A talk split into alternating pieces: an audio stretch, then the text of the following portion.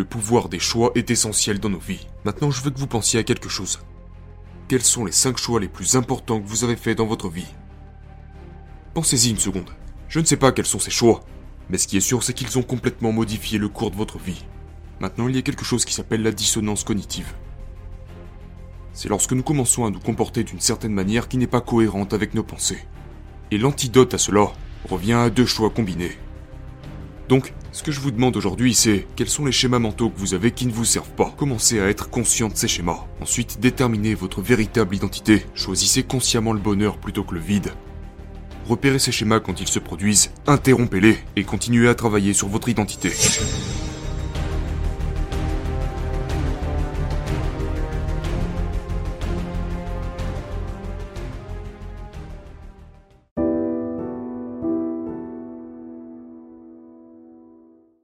Y a une dernière chose que je veux que vous vous demandiez aujourd'hui. Nous parlons beaucoup de ces choix. Donc vous allez évaluer quels sont ces schémas que vous avez et dans quel contexte ils commencent à s'activer. Identifiez-les et commencez à prendre des décisions pour changer ces schémas.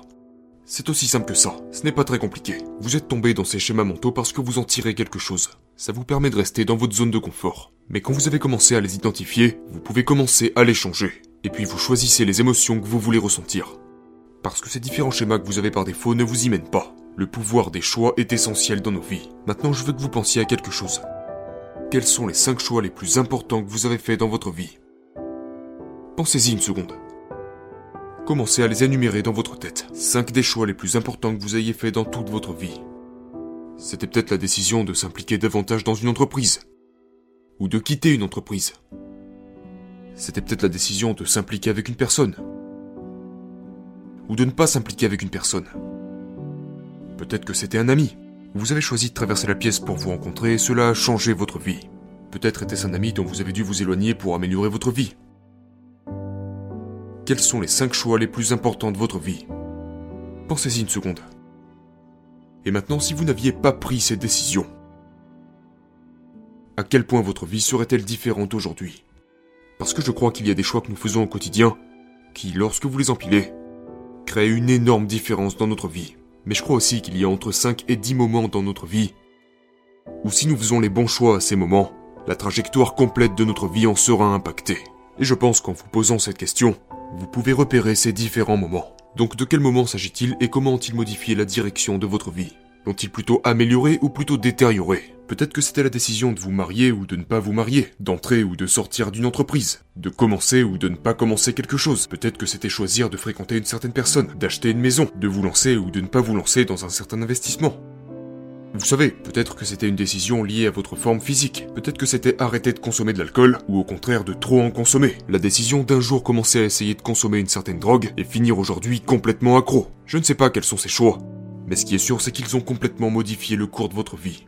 Et je veux que vous commenciez à choisir consciemment les émotions que vous voulez ressentir, parce qu'elles modifient chaque jour les nouveaux choix que vous décidez de prendre, et vous influenceront également sur les prochaines grandes décisions de votre vie. Si vous êtes très clair sur les émotions que vous voulez ressentir, si vous êtes très clair sur la personne que vous voulez devenir, l'identité que vous voulez construire, alors vous avez toutes les cartes en main pour le faire.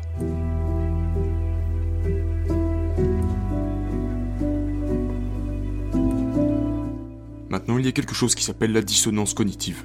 C'est lorsque nous commençons à nous comporter d'une certaine manière qui n'est pas cohérente avec nos pensées. Et l'antidote à cela revient à deux choix combinés. C'est d'abord la capacité à choisir consciemment les émotions que nous voulons ressentir, basées sur votre identité.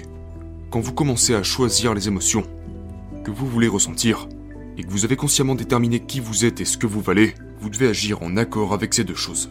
L'un ne va pas sans l'autre. Et encore une fois, si vous ne déterminez pas ces deux choses, vous choisissez de ne pas choisir, et cela vous conduira dans la douleur, la médiocrité, l'inquiétude, la peur, et toutes les émotions que nous ne voulons pas ressentir. Donc si vous commencez à faire ça, vous vous sentirez beaucoup mieux.